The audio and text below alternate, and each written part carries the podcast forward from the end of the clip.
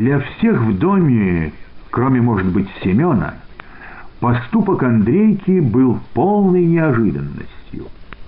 Никто не замечал каких-либо его приготовлений к побегу на фронт. И когда испуганный Димка прибежал из школы и сунул матери Андрейкину записку, Анна долго не могла взять в толк ее содержание. А когда до нее стал доходить смысл Андрейкиных каракуль, она подняла бровь, потом другую, уронила сразу отяжелевшие руки и бледнее закричала «Ах, он змей пустоголовый!» Кинувшись на станцию, Димка столкнулся на улице с Колькой и Нютиным. Тот шел из школы. Грязные, потрепанные учебники были засунуты под брючный ремень, в руках он держал какую-то фанерную коробку. «Во, крыса!» — потряс он коробкой перед Димкой. «Хвостище полметра, ровно змея!» На рогатку и две лощеных тетради выменил. Завтра на уроке немецкого выпущу. Вчера с немка неуд закатила мне зараза. Я говорю, не буду фашистский язык учить. А она, ну, повизжит она у меня. А у нас Андрейка на фронт убежал, крикнул Димка. Чего? Николай прочертил в воздухе крючковатым носом. А ты куда? А на станцию Андрейку ловить. Может, не успел еще убежать. Погоди, я с тобой, крысу только отнесу. Прибежав домой, Колька сунул коробку с крысой в потайное место в сенцах, заскочил в дом, бросил на стол учебники, сообщил потрясающую новость сестре и кинулся догонять Димку.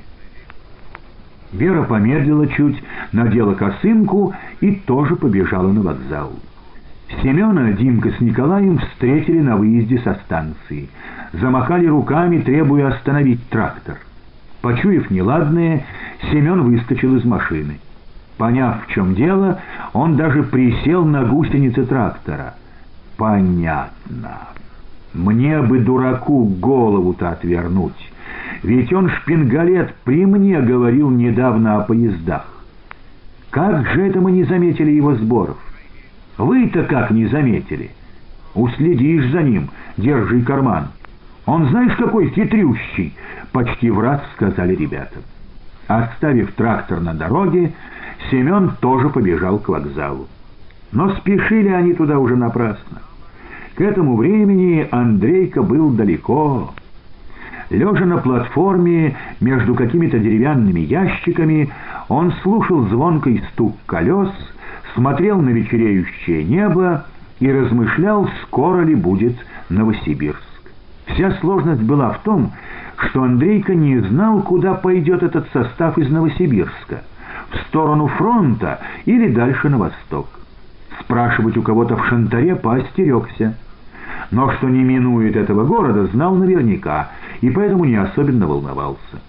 Ему бы только добраться до Новосибирска, а там уж он найдет именно тот состав, который отправится в сторону фронта. На этот счет у него был не раз продуманный и поэтому абсолютно верный, как он считал, план. Только не проспать бы этот чертов Новосибирск.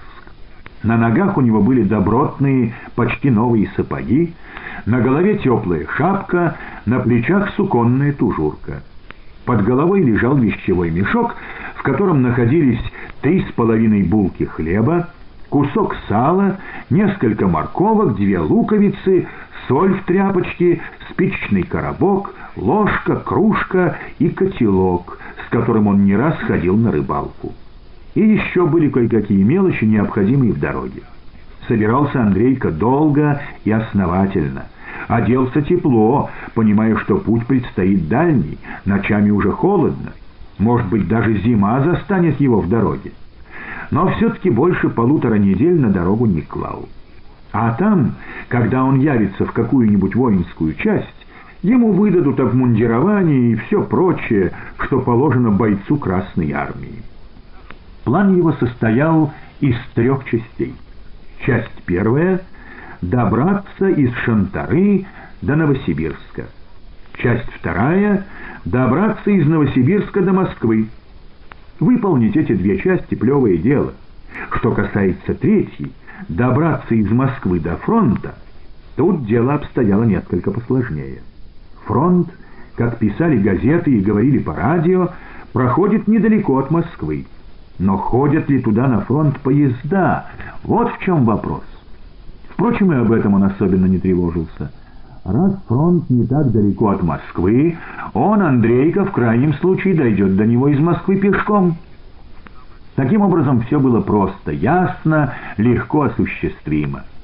Калька Сокол, дурак горбоносый, в военкомат ходил. А что они там в военкомате понимают? А он вот запросто вскочил на платформу и поехал, и доедет. Разинит рот-то Колька, когда узнает. Ничего, пусть чай завидует, соображает, а сообразив, сделает, как он. Жалко Андрейке лишь мать немного. Отец, понятное дело, заворочает от гнева глазами, запыхтит, как паровоз, закричит. Да пусть кричит, не угонится теперь. А мама, она расстроится, заплачет. Зато, когда он после войны вернется с фронта в красноармейской форме, обветренный, пропахший пороховым дымом, да может еще с настоящей шашкой, как у Чапаева. А что, запросто могут дать ему именную шашку, если он отличится в боях, если подвиг какой совершит. Да еще бы орден. Что ж, и орден могут дать. Вот бы все глаза на него выпучили, когда он приедет с шашкой на боку, в папахе и при ордене. У Димки от зависти черные скулы пойдут пятнами, у Кальки сокола зашевелится горбатый нос и глазища задымятся. Семен от удивления захлопает глазами — а мать от радости и гордости за него, Андрейку, будет улыбаться, улыбаться, чуть смущаясь, и из глаз ее будут и будут литься светлые лучики. А отец, а Верка, Колькина сестра, а эта долговязая Ганка, что живет у них, а ребята в классе. Небо все темнело, колеса все стучали, и Андрейка, глядя на проступающие в вышине звезды, начал думать, что может ведь случиться и так. Вечером отец, или нет, лучше Семен придет с работы, откроет газету и ахнет. В газете сфотографирован он, Андрейка. Он пока еще без шашки, но в красноармейской форме. А рядом с ним Михаил Иванович Калинин. В одной руке Калинин держит коробочку с тем самым орденом, а другой жмет ему руку и улыбается. И сам Сталин стоит рядом и тоже улыбается и смотрит на него Андрейку. «Отец, мама!» — заполошно вскричит Семен. «Да вы глядите, глядите!» «Да, очень-очень будет жалко, что он, Андрейка, не увидит в этот момент выражения лица ни Семена, ни отца, ни матери. Убаюканный равномерным стуком колес и этими сладкими мыслями, Андрейка прикрыл глаза и, улыбаясь, заснул. Спал он спокойно и безмятежно, и во сне тоже улыбался. Проснулся — от пронзительного визга паровозных гудков. Протер кулаками глаза. Колеса под ним не стучали, поезд стоял. Андрейка на коленях подполз к краю платформы и, чуть свесившись через деревянный борт, глянул вправо, влево, но в полутьме разглядел только длинную вереницу товарных вагонов. Он кинулся к другому краю платформы, и снова увидел такие же вагоны. Тогда он вскарабкался на невысокий ящик, встал во весь рост. Всюду вагоны, вагоны, целое море вагонов, тускло освещаемых кое-где торчащими на высоких столбах прожекторами. Во многих местах густо дымили паровозы, Белый дым был хорошо виден в жидком электрическом свете. Он столбами уходил в низкое черное небо, точно подпирая его, и потому черная беззвездная темнота не могла упасть на землю. Справа, за паровозными дымами, за морем горбатых вагонных крыш, виднелось огромное, длинное, в два или три этажа здание, залитое ярким светом таких же прожекторов. Андрейка своими зоркими глазами различил там составы из пассажирских вагонов. Понял, что это вокзал. «Новосибирск», — решил он, схватил вещевой мешок и спрыгнул на землю. Высматривая тормозные площадки, он перебирался через составы, нырял под вагоны. Понимая, что каждый состав может в любую минуту тронуться, он проползал под вагонами стремительно, ушибая колени и голову, волоча по земле мешок. Между двух каких-то составов он встретил женщину с фонарем в замасленных стеганых брюках и телогрейке. В другой руке у нее был молоток на длинной рукоятке. Она освещала фонарем вагонные колеса, а молотком простукивала их. «Тетенька, это Новосибирск?» — спросил у нее Андрейка, чтобы уже точно удостовериться, куда он приехал. «Новосибирск. А ты чего тут шаришься?» — строго спросила она, осветила его фонарем, за желтым стеклом которого торчал свечной огарок. «Уголь с вагонов воруешь?» «Нет, я только что приехал». «Из эвакуированных, что ли?» «Ага», — кивнул Андрейка. «Ну и ступай на перрон, там ваши выгружаются. Нечего тут шариться. И шустрый какой!» И она пошла дальше, простуковая колеса. «Тетенька, а в какой стороне Москва, вы не скажете?» «Чего-чего?» — удивленно спросила женщина. «А зачем тебе?» «Надо мне». «Постой-ка, паренек хороший!» — произнесла она и двинулась к нему. Он быстро нырнул под состав, под другой, под третий, прыгнул на какую-то платформу с лесом, лег плашмя вдоль торцевого борта, затаился, прислушиваясь. Надо же, чуть не нарвался. Конечно, около Москвы фронт, сразу догадалась. Нет, спрашивать больше ничего ни у кого нельзя. Немного полежав, он понял, что никакой погони за ним нет, успокоился и стал думать. Что ж, первая часть его плана выполнена блестяще. Надо приступать ко второй. Почувствовав голод, развязал мешок, отломил краюху хлеба, вынул морковку и начал есть. Хлеб и морковка пахли почему-то керосином. Он не сразу догадался, что это пахнет не хлеб и не морковка, что он запачкал в мазуте руки, когда лазил под вагонами. На платформе было хорошо и уютно. С одной стороны невысокий деревянный борт, окованный толстыми железными полосами, с другой толстые бревна.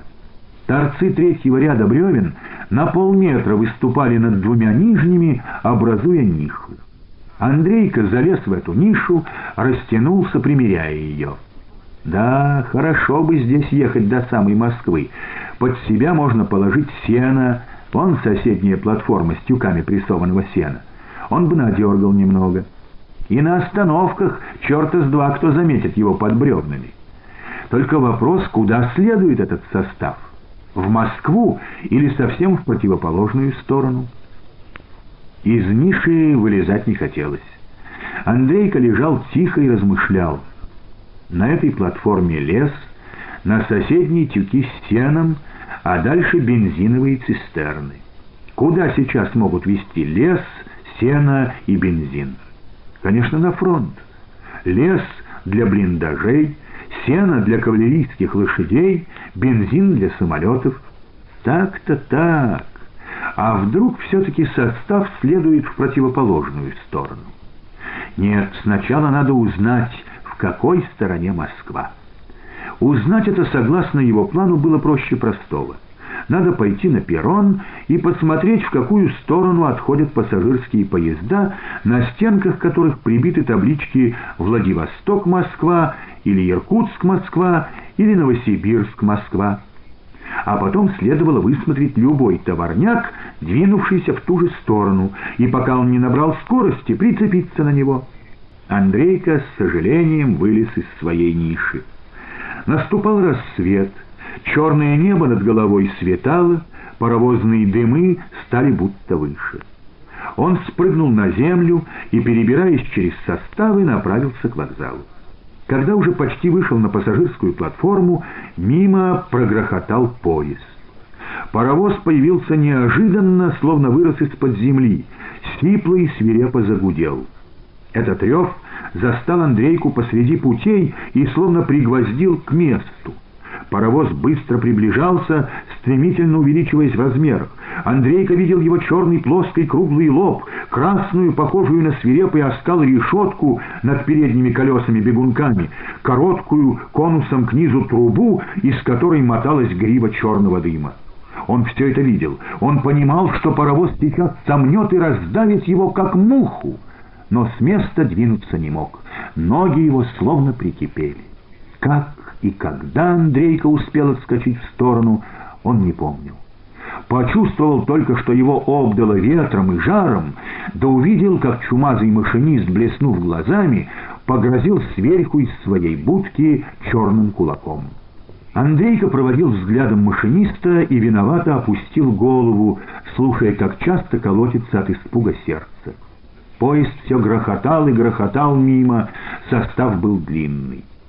Но едва приподнял голову, тотчас забыл и про машиниста, и про свой испуг. Танки! Танки! На открытых платформах пролетающего мимо поезда стояли танки. А танки — это не лес и не бензин, в тыл их не повезут. Конечно же, этот состав идет в сторону Москвы на фронт. Вот, оказывается, как еще можно узнать, в какой стороне фронт. А он, болван, в своем плане этого не предусмотрел. Он надеялся это узнать с помощью табличек на пассажирских поездах. Вот дурак, вот дурак. Андрейка крутнулся от радости, заспешил назад, снова перелезая через тормозные площадки, ныряя под вагоны. «Отыскать, отыскать ту платформу с лесом!» — мелькало у него в голове. Состав приметный — лес, бензиновые цистерны, тюки прессованного сена. Если состав тронется в противоположную сторону, чем этот, с танками, сразу соскочу и сяду на другой какой-нибудь. А если в ту же, это будет удача из удач. Там под бревнами тепло и тихо, и от дождя маломальски укрытие. Только где он, тот состав? Неужели ушел? Неужели ушел? Железнодорожный состав, в котором была так полюбившаяся Андрейке платформа с лесом, стоял на месте. Андрейка отыскал его, когда совсем рассвело, забился в свою нишу, вытянувшись во весь рост, и блаженно улыбнулся. Ну вот. Состав стоял еще долго, может час, может два. Андрейка лежал терпеливо. Наконец послышался глухой металлический ляск, эти звуки все нарастали, приближались, платформа, на которой устроился Андрейка, дрогнула, тронулась с места. Металлический грохот, затихая, уплыл в хвост состава. Редко и тихо пока начали стучать на стыках рельсов колеса. Андрейка выполз из своего укрытия, глянул вправо, влево и засмеялся облегченно. Состав двинулся именно в ту сторону, куда прогрохотал эшелон с танками. Через несколько минут состав миновал выходные стрелки и начал набирать скорость. Мелькнули последние станционные постройки, проплыла мимо какая-то церковь, все быстрее потекли назад маленькие деревянные, почерневшие от дождей домишки, и вдруг совсем неожиданно состав загремел по огромному железнодорожному мосту. Такого большого моста и такой широкой реки Андрейка еще не видел. Это не то, что громотуха, раз в пять, наверное, пошире. Вон и пароходы по ней ходят. Андрейка смотрел сквозь мелькавшие фермы на большой белый пароход, за которым тянулся пенящийся след, на тяжелые свинцовые волны, которые расходятся от бортов в разные стороны. И вдруг почувствовал, что хочет пить. Эх, черт! Как же я угрюмо подумал он. Надо было там в Новосибирске набрать воды. Но ничего, где-нибудь поезд остановится же и наберу. Скоро остались позади и мост, и река с пароходом, и город. Поезд шел теперь степью. Вдалеке мелькали деревушки, но Андрейке глядеть на них надоело. Он встал и осторожно перебрался на платформу с тюками прессованного сена. Тюки были сложены пирамидой, каждый тюк крепко прошит толстой проволокой. Он попробовал надергать из тюков сена, но это ему не удалось. Рискуя сорваться, он облазил всю платформу, надеясь найти где-нибудь распустившийся тюк. Но не нашел, вернулся назад. Ладно, и без подстилки доеду, подумаешь. А пить между тем хотелось все сильнее. Во рту сохло, язык сделался шершавым. Вагонные колеса стучали и стучали, не переставая, нагоняя дремоту. Но и спать Андрей-то не мог. Едва закрывал глаза, чудился ему тот белый пароход, растекавший тупым носом тяжелые волны неизвестной реки, и пить хотелось еще сильнее.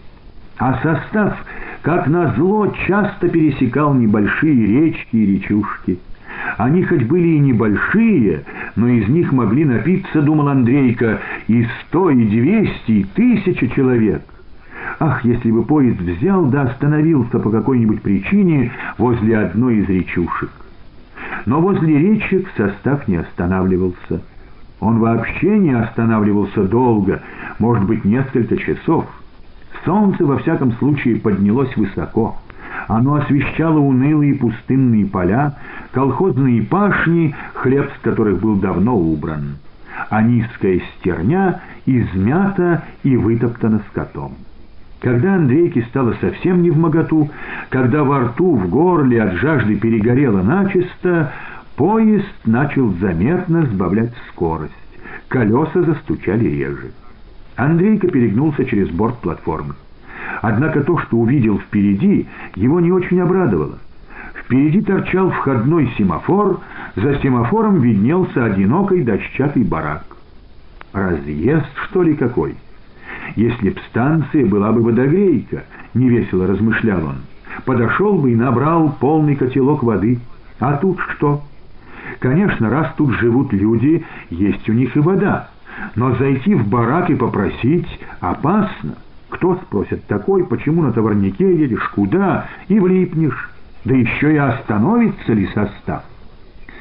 Состав еще больше замедлил ход и остановился. Платформа, на которой пристроился Андрейка, очутилась как раз напротив барака. А рядом с бараком Андрейка даже закрыл глаза и замотал головой, пытаясь сбросить наваждение. Рядом с бараком, метрах, может, в двадцати от него, торчал из-под земли колодезный сруб, и какая-то женщина, нет, девчонка вроде, доставала из колодца деревянной бадьей воду, переливала ее в стоящие на земле ведра. Попросить, попросить котелок воды. Или не надо, опасно ведь. Или попросить. Может, ничего не догадается, куда он едет, замелькало у него в голове.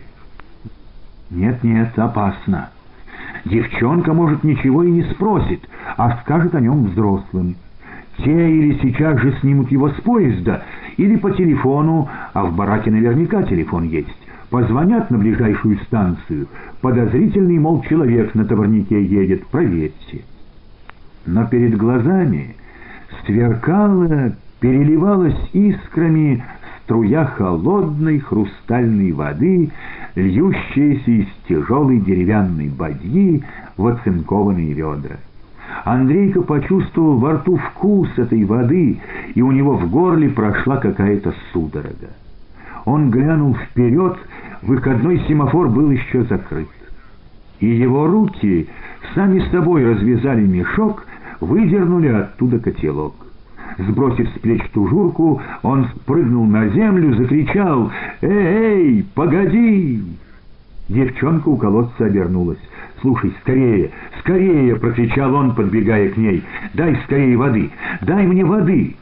И, не обращая внимания на испуганно попятившуюся девчонку в рваном пиджаке, подпоясанном стареньким широким армейским ремнем, зачерпнул котелком из стоящего на земле ведра, обливаясь, начал жадно крупными глотками пить. Вода была холодная, ледяная. После двух-трех глотков у него заломило зубы, на глазах выступили слезы. «Ты кто такой?» — спросила девчонка. «Так, человек я», — ответил он, прижимая ладонью щеку, пытаясь унять ломоту в зубах. И снова принялся пить. Девчонка все смотрела на него широко открытыми глазами. «Ты на этом товарнике зайцем едешь?» «Еду, только не зайцем, а лисицей». Девчонка прыснула в кулачок, и Андрейка вдруг попросил, «Ты не говори никому, что я еду, ладно?» «Ладно», — пообещала девчонка. «Набери с собой полный котелок, если надо. Только в ведро не лезь больше, давай я налью». Она стала наливать воду из ведра, но в это время свистнул паровоз, и состав тронулся. «Ой, отстанешь!» — пискнула девчонка. Расплескивая воду, Андрейка побежал к составу. Он бежал, а платформа с лесом, на которой лежал его мешок с продуктами, все удалялась и удалялась. Отстал, отстал, колотилось в голове, а там в мешке хлеб и сало, там тужурка. Как я теперь, как я теперь? Испуг и растерянность сковывали ноги, они сделались тяжелыми, он едва отрывал их от земли. Рельсы лежали на невысокой насыпи, бежать было неудобно. Отстал, отстал. А мимо проплывали цистерны, крытые вагоны, снова цистерны, состав шел все быстрее. Поняв, что свою платформу ему не догнать, он отшвырнул котелок с остатками воды и, рискуя попасть под колеса, попробовал прицепиться к любому вагону. Но попытка его окончилась плачевно. Он сорвался, упал, скатился вниз по насыпи, до крови ободрав колено. Однако, не чувствуя боли, вскочил. Мимо проплывал последний вагон. «Руку, сынок, давай руку!» Услышал он чей-то голос и увидел склонившегося с тормозной площадки последнего вагона усатого человека. Стоя на нижней ступеньке, он держался одной рукой за железный поручень, а другую протягивал ему. Андрейка хотел ухватиться за протянутую руку, но его ладонь только скользнула по рукаву пиджака, и последний вагон стал отдаляться. Вот на полметра, вот на метр, на полтора. «Дяденька, дяденька!» — в отчаянии крикнул Андрейка. «А ты поднажми, поднажми, сынок!» — закричал усатый. «Один рывок! Сделай последний рывок!» Андрейка и сам понимал, что если не сделать сейчас последнего решающего рывка, прощает ужурка и мешок с продуктами, а без еды ему уж и вовсе до фронта не доехать. И он сделал. «Держи!» Он почувствовал, как что-то ударило его по лицу.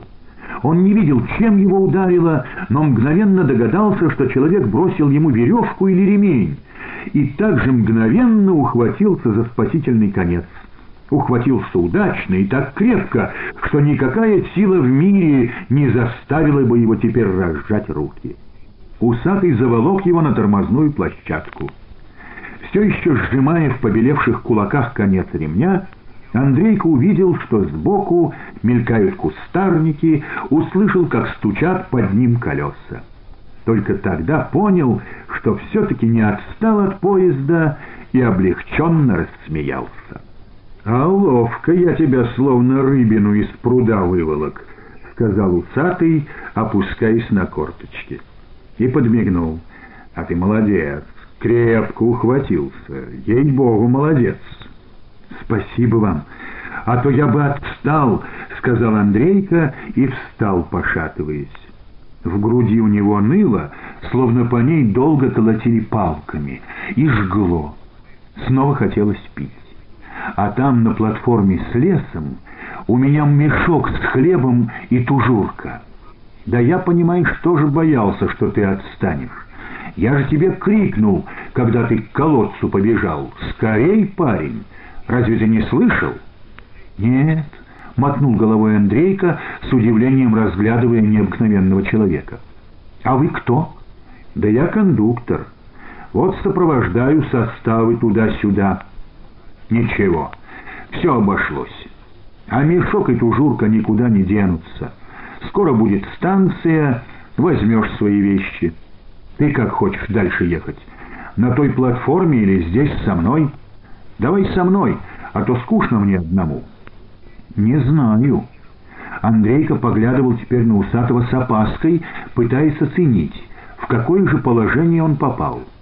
Хоть этот человек с виду и добрый, ремень догадался ему бросить, а что если возьмет да издаст его на ближайшей станции в милицию? Пока вроде о таком намерении кондуктора ничего не говорило. Он стоял, опершись локтями на барьер тормозной площадки, грыз семечки, а шелуху сплевывал на змеившиеся из-под вагона рельсы. «А может, он и хороший человек», — размышлял далее Андрейка. «Есть же такие добрые люди, которые понимают ребят, помогают им всегда и во всем. Может быть, и этот поймет и поможет ему добраться до фронта». Однако на всякий случай распространяться о том, куда он, Андрейка, едет, не следует. Да и вообще неплохо бы от него улизнуть для верности. Только мешок с хлебом и тужурку как выручить. Кончив грызть семечки, кондуктор снял со стенки вагона дождевик, расстелил его на полу, уселся, поставил себе на колени железный сундучок. Принялся выкладывать из него помидоры, вареные яйца, хлеб. «Присаживайся, Василий Иванович, закусим, чтоб веселее было ехать». «Я не Василий Иванович, я Андрейка Савельев». «А, ну ладно. А меня зовут Николай Петрович». «Андрей Савельев?» «Постой, постой!» Кондуктор, намеревавшийся разрезать краюху хлеба, забыл про краюху и нож, удивленно посмотрел на Андрейку. «Ты не Зинаида Ивановны Савельевой сынок, который у нас в Новосибирске на вокзале кассиршей работает?» «Нет», — мотнул головой Андрейка. «Как же нет?» — сделал вдруг строгие глаза кондуктор. «Да ведь это ты!» «Ну точно! Чего же ты отпираешься? Ты же ко мне в огород нынче летом залез, все помидоры потоптал». «Да вы что, Николай Петрович? Какой огород? Какие помидоры? Я вовсе не в Новосибирске живу, а в Шантаре. Село есть такое, Шантара называется». А, -а, а Опять протянул кондуктор, глаза его сделались добрыми. «Ну, извини, обознался. А Шантару я знаю, сколько раз поезда сопровождал туда. Речка там у вас еще, как ее, красивая такая, громотуха. Точно. А когда подъезжаешь, гору вашу издалека видно». «Видно», — согласился Андрейка. «Гора у нас тоже красивая и зовется хорошо. Звени гора». «Верно, хорошо. Отчего она так называется? Звенит, что ли?» «Не знаю. А вот когда долго-долго смотришь на нее, особенно если день тихий и солнечный, то и чудится, будто звенит потихоньку». «Ну, теперь я верю, что ты из Шантары», — сказал Николай Петрович. Вот же надо как обознался. Ты извини. Ничего, великодушно ответил Андрейка. Давай ешь, Андрей, не стесняйся. Попить бы сперва. А вот фляжка, пей на здоровье. Колеса стучали на перебой, торопливо и весело, по бокам мелькали давно осыпавшиеся березовые рощицы. Андрейка, напившись, за обе щеки уплетал сперва помидоры, потом принялся за яйца а на душе было все-таки неспокойно, тревожно. Его не покидало смутное ощущение, что сейчас в разговоре с кондуктором он сделал какую-то крупную промашку. Но какую, понять пока не мог. Когда поели, Николай Петрович убрал остатки хлеба и помидоров в свой сундучок, закурил и сказал, «Да, любил я в вашу шантару ездить. Дорога туда красивая». Леса, холмы, распадки. А тут что? Степь голая, да эти унылые березовые рощи. А ты куда едешь-то? На фронт? Андрейка ожидал этого вопроса и готовился к нему. И все-таки, когда услышал его, растерялся. «Я-то? Да вы что? Нет, я так. В гости к бабушке. Она у меня тут недалеко живет. Я скоро сойду». «На какой станции?» А вот э, как будет первая крупная станция, так и сойду. Николай Петрович рассмеялся, нахлобучил ему шапку на глаза. Чего вы? А врешь здорово. Я же вижу на фронт. Зря таишься. Но это дело твое. Можешь сойти где хочешь. А только если на фронт, с этого поезда сходить не советую. Он как раз прямо на фронт и едет. Прямо. Я так и решил, воскликнул Андрейка почти восторженно. Потому что куда, думаю, бензин сейчас могут везти? На фронт только. И осекся, поняв, что теперь-то уж выдал себя с головой. Правильно думал, молодец. Ты вообще, гляжу, геройский парень. Я люблю таких. Я-то лично сопровождаю этот поезд только до станции Чулымской. А дальше другой кондуктор поедет. Он мой хороший знакомый. Я попрошу, чтобы он разрешил тебе на этой же площадке и дальше ехать. Потом мой знакомый попросит следующего кондуктора, а тут еще следующего. Так и довезут они тебя до самого фронта. Попросить? Андрейка не знал, что отвечать. Сказать «попросите» означало, думал он, откровенно сознаться, куда он едет. Он молчал. «Ну, гляди. Здесь на площадке все-таки не так дует, и крыша над головой. А на платформе, если дождик пойдет, тебя промочит сразу». Кроме того, любой милиционер может с поезда снять, а здесь с кондуктором тепло и безопасно. Андрейка вздохнул. Конечно, преимущества езды на тормозной площадке были очевидны. Но с другой стороны есть и опасность. А что, если какой-нибудь из кондукторов окажется не таким добрым и душевным человеком, как Николай Петрович, возьмет да и сдаст его первому попавшемуся милиционеру? Он еще раз вздохнул, поглядел на Николая Петровича. Тот, сидя на дождевике, возился с фонарями, протирал стекла куском ветоши.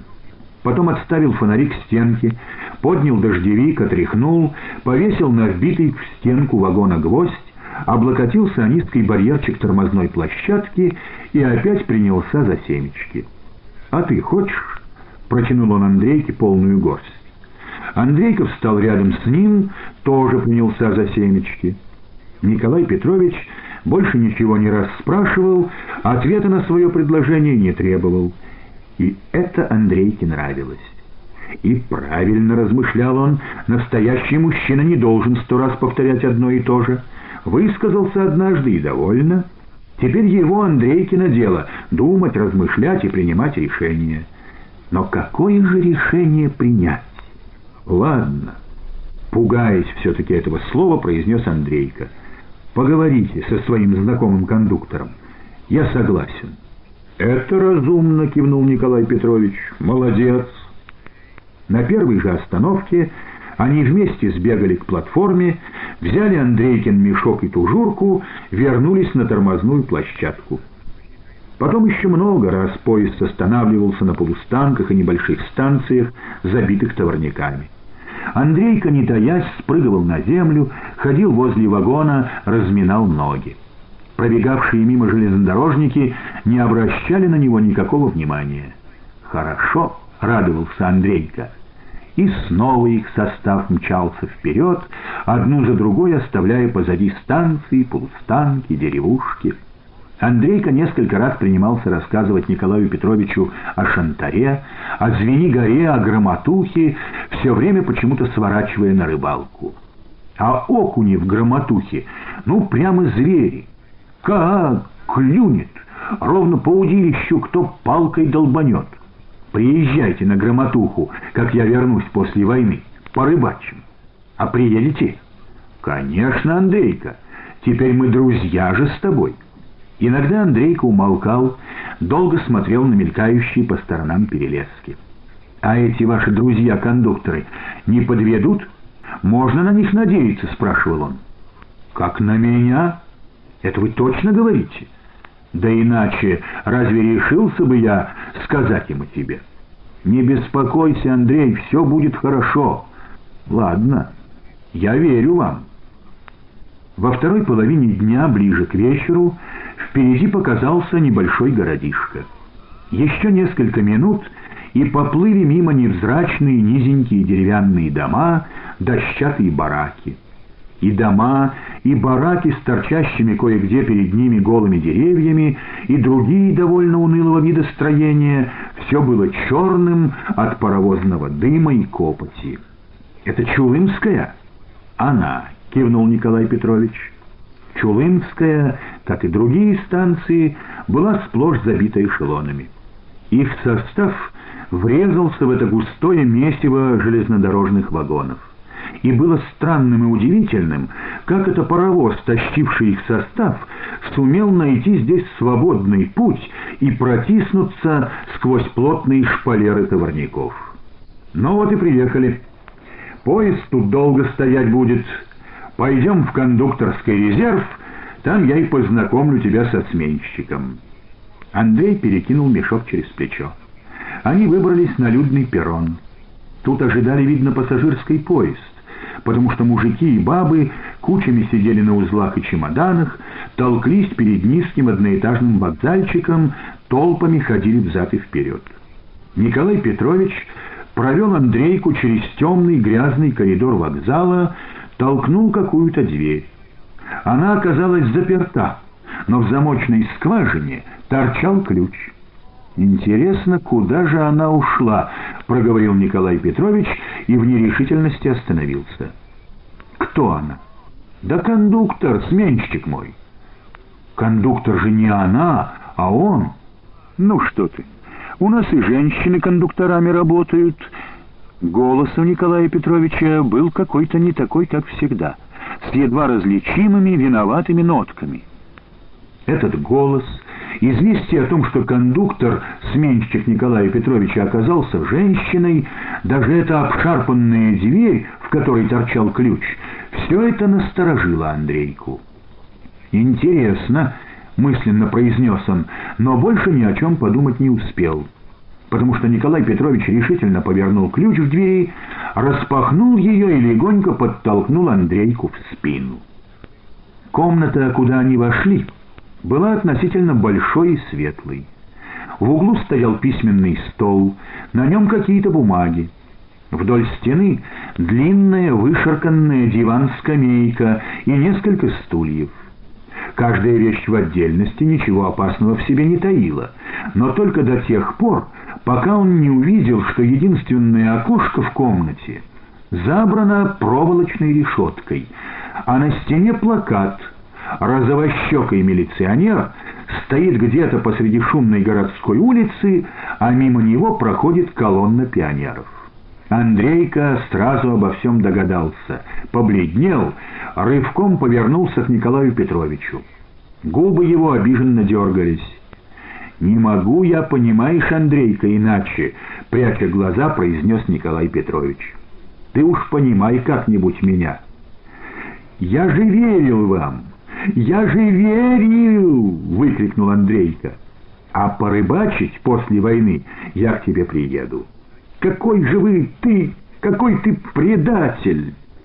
От этих слов кондуктор попятился, смотря на Андрейку грустными глазами, спиной отворил двери. Андрейка бросился вперед, намереваясь выбежать из комнаты вместе с этим ненавистным теперь человеком, но стукнулся только в захлопнувшуюся перед самым носом дверь заколотил в нее, заторапал ногтями. «Предатель! Предатель! Предатель!» И сполз по двери на пол, подвывая, как щенок. Шапка слетела с головы и откатилась на середину комнаты. Через некоторое время замок в двери щелкнул, кто-то взял его подмышки, поднял с пола, усадил на вытертый диван и погладил даже по голове. Андрейка понял, что это милиционер — сердито ударил по чужой руке, ткнулся лбом в холодную стенку и опять зарыдал. Милиционер, зашедший в комнату, не говорил ни слова. Андрейка не смотрел на него, не хотел смотреть. По звукам и шорохам определил, милиционер сел за стол, начал перелистывать бумаги. Ну и пусть листает себе. А я вот так и буду сидеть. Я даже умру лучше, чем гляну на него. Думал и думал он упрямо, перестав всхлипывать. Но вдруг за спиной глухо и протяжно заревел паровоз. Может, это пассажирский поезд пришел, а может, тронулся дальше тот состав. Андрейка невольно встрепенулся и увидел, за столом сидит не милиционер, а милиционерша. Лет ей было, наверное, чуть побольше, чем Верки и Нютиной. Глаза совсем девчоночьи, смешливые и любопытные. Но, заметив, что Андрейка смотрит на нее, она часто-часто заморгала, вздохнула и участливо спросила, «Обидно, да?» «Иди ты», — презрительно ответил Андрейка. «Ты что же так, Андрюша, грубо со старшими говоришь?» «Никакой я не Андрюша!» «Как же ты не Андрюша?» «Именно Андрюша Савельев. Живешь в селе Шантара за Новосибирском. Ох, далеко тебя обратно вести!» Разболтал гад такой. И это разболтал, с ненавистью думала кондукторе Андрейка. А мне еще глаза его добрыми показались, и усы симпатичными. Самые противные усы висят сосульками, а глаза хитрющие лживые. Постыдился гад такой, даже в лицо мне поглядеть. Да, наверное, притворялся, что стыдно. Откуда у него у такого стыд-то может взяться? Через два дня Андрейка снова оказался в шантаре. Та девушка-милиционер, пошуршав еще немного бумагами, повела его ужинать в какую-то столовую. Есть Андрейка отказался решительно. Тогда она отвела его в тюрьму. Ну, не совсем в тюрьму, в такую же примерно комнату, как на вокзале. Но стола там не было. Во всю стену тянулись широкие деревянные нары. И на окнах были не проволочные, а настоящие железные решетки. И кроме того, за дверью всю ночь ходил, покашливая, дежурный милиционер. Утром явилась та же девушка, крепко держа за руку, повела его на перрон. Потом он оказался в полутемной теплушке, где на полу, застланном толстым слоем соломы, сидело и лежало человек пятнадцать таких же ребят, как и он, и даже одна девчонка с жиденькими замызганными косичками а с ними костлявый, неповоротливый и неразговорчивый милиционер. Теплушка была прицеплена к хвосту пассажирского поезда. Андрейка забился в самый темный угол и долго и беззвучно плакал. Все ребята и эта девчонка были из Новосибирска. Едва поезд там остановился, теплушку окружили мамы, папы и бабушки. Они закричали, загалдели, заголосили, Костлявый милиционер принялся выкрикивать фамилии, давал родителям сперва расписаться в какой-то бумажке и только после этого по одному выпускал своих пассажиров, бурча под нос. Распустили до безобразия свою детву, а нам мыкаться с ними, вылавливать по всей дороге. Пошибче теперь глядите за ними. От Новосибирска до Шантары ехали в пассажирском вагоне. Андрейка сидел прижатый милиционером к самой стенке и тоскливо смотрел в окно. Милиционер всю дорогу дремал, прикрыв глаза, немного посапывал. Ну, столько кухне за стол, и как дорогого гостя стала поить чаем со сливками, поставила перед ним целую тарелку конфет в красивых бумажных обертках. Он еще не допил чашку, когда вернулся с работы отец. Ему не конфет, Ему ремня потолще досыта вложить бы, — сердито сказал он, стаскивая возле порога грязные сапоги и с грохотом бросая их на пол. И больше, не прибавив ни слова, ушел в баню. Потом открылась дверь, и вошел Семен, тоже вернувшийся с работы. «А, прибыл беглец! Как же теперь Красная Армия без тебя обойдется?» Слова Семена расстроили Андрейку больше, чем отцовская угроза, потому что в них была насмешка. Он вспыхнул моментально, отодвинул от себя и чашку, и тарелку с конфетами. «Смеешься, да?» — крикнул он, сверкая глазенками. «Андрюшенька, Семен!» — всполошилась мать. «Не надо так, Семен! Ты ешь, сынок! Ты усы отрасти, и как раз будешь на кондуктора походить!» «На какого еще кондуктора?» — переспросил Семен. «Значит, тебя какой-то кондуктор, что ли, с поезда снял?» «А это уж не твое дело», — буркнул Андрейка. Подумал и добавил. «Еще гад такой на рыбалку, говорит, к вам приеду. Пусть приедет, я его встречу. А вы чего уставились?» При последних словах он повернулся к только что прибежавшим из школы Димке и Ганке. Они действительно уставились на Андрейку, смотрели на него удивленно во все глаза. Андрейка смерил их насмешливым взглядом и, чувствуя все-таки себя немножко героем, вышел на улицу.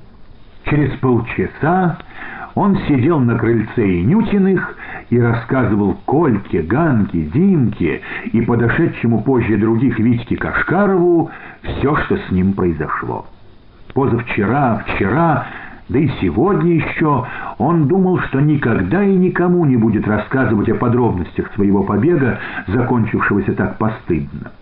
А несколько минут назад, увидев, что Ганка, глядя на него от изумления, раскрыла даже рот, подумал, от чего ему, собственно, стыдиться? Разве его вина, что до фронта доехать не удалось? Ганка и теперь слушала, поблескивая в полутьме белыми полосками зубов, широко распахнув бездонные свои глазищи. Она порывисто дышала и в некоторых местах приглушенно, как мышь, попискивала. Когда она пищала, Димка шевелил густыми бровями, медленно поворачивал к ней голову, хмурился. Она торопливо махала ресницами, будто молчаливо извиняясь за свой писк.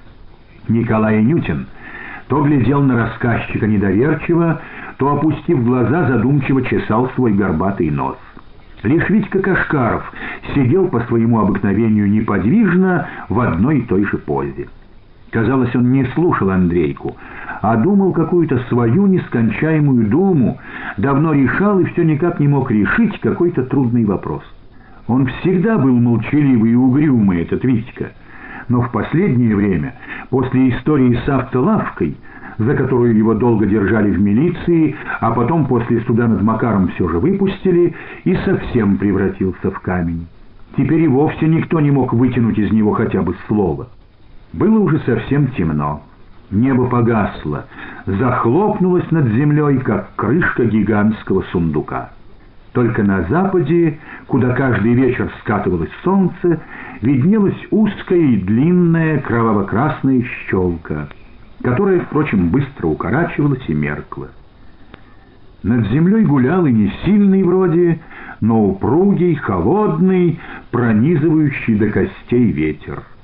Казалось, он со свистом врывался на землю сквозь эту кроваво-раскаленную щелочку, рассекался потом над полями, над просторами земли.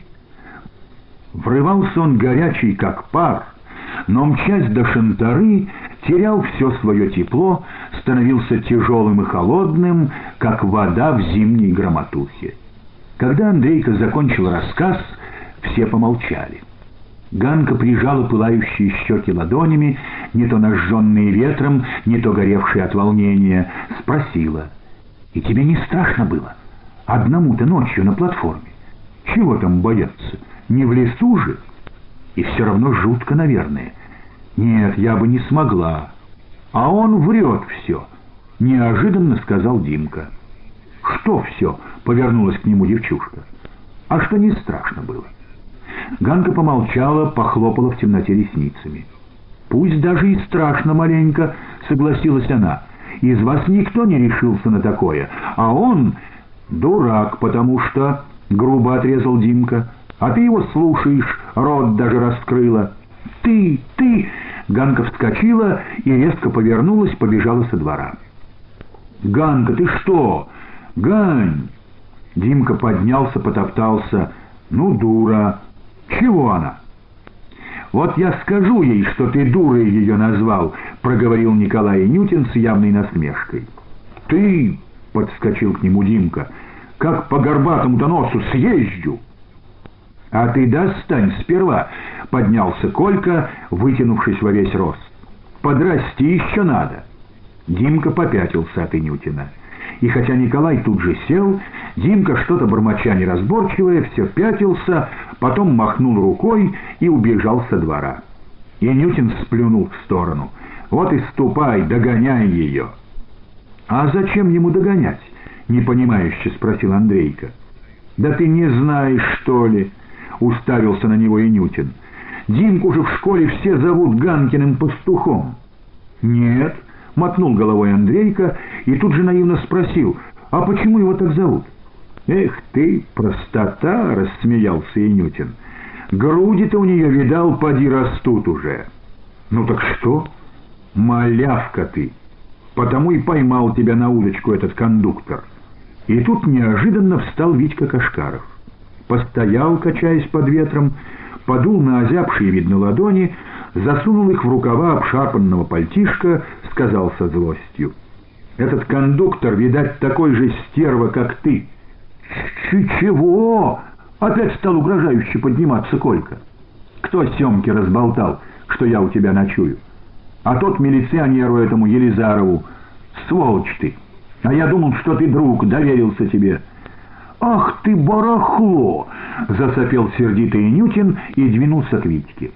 «Целую машину народного добра-то свистнули с Макаркой, а теперь...» «Не лезь!» — звонко закричал Витька, выдергивая ладони из рукавов. И Нютин и вправду остановился. Витька не спеша повернулся и, опустив голову, пошел со двора. Шел медленно, будто опять принявшись за свою нескончаемую думу. Оставшись вдвоем, Андрейка и Николай посидели молча. «Нет, ты видал, какое он барахло, Витька-то?» — спросил Ньютин все еще негодующе. «Если уж на то пошло, Семка ваш сволочь, а не я. Я же Семке по-дружески, по секрету сказал про Витьку. Откуда я знал, что он сразу к Елизарову побежит? Я по-честному, можно сказать, доверился». Андрейка вздохнул и проговорил. «Я понял теперь, что людям нельзя доверяться ни по-честному, ни по секрету. Ведь если бы я не сказал кондуктору, кто я такой, как зовут, где живу, а главное, куда еду, и потом в милиции не сказал бы, что бы они со мной, куда меня? А, как думаешь? Не знаю, промолвил Колька. В детдом бы отправили, как беспризорника, а то и в тюрьму. Да, может, и отправили бы куда. Потом принялся рассуждать, как взрослый. В тюрьму-то по какому праву? Я же не вор и не бандит. А из детдома улизнул бы. Но лучше не попадаться. Лучше не доверяться никому из людей. Нет, я теперь ученый. Ты что, опять хочешь сбежать? Андрейка вздрогнул от такого вопроса.